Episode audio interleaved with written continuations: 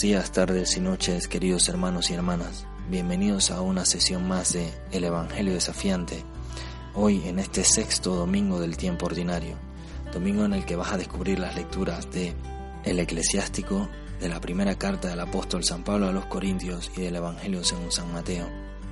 Qué belleza, totalmente, porque precisamente Jesús en el Evangelio nos invita a darle plenitud a la norma a darle plenitud a las leyes que muchas veces parece que nos, se nos imponen. Jesús nos invita a amar en plenitud, a reconocer que nosotros no tenemos que querer al otro por una ley o por un mandato de determinada autoridad. Nosotros tenemos que querer al otro por lo que el otro es, por ser un humano, por ser un hermano nuestro. Nosotros tenemos que valorar la dignidad de las otras personas por lo que son, seres humanos. Nosotros tenemos que aprender a decir que sí o que no, más que basados en un precepto, en un mandamiento, en un castigo, más bien basados en la responsabilidad, en el sentirnos coherentes con nuestra vida. Nosotros tenemos que aprender a dar testimonio de nuestra palabra, que nuestra palabra tenga fundamento, tenga sentido, tenga un peso determinado.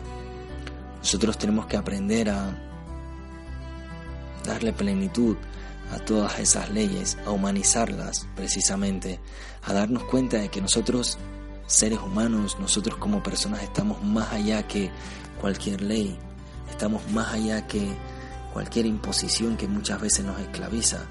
Nosotros estamos llamados a darle una plenitud, una humanidad a lo que nosotros hacemos. Y sí, claro que a veces tendremos que asumir responsabilidades, pero ¿Quién ha dicho que no sea necesario? Yo te invito a que descubras este Evangelio desafiante como eso, como el desafío de llevar a plenitud la ley, los preceptos, darle plenitud a tu humanidad, darle plenitud a tus relaciones con los demás, darle plenitud a tus palabras, a lo que tú vives, a lo que tú haces, siendo coherentes. Te invito a ello.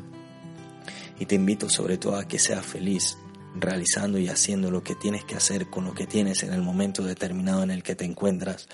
Esa es la clave. Siempre, siempre en la clave del amor.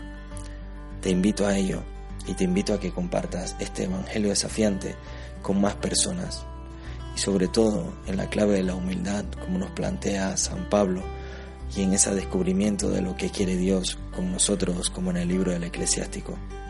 Un abrazo y será hasta la próxima.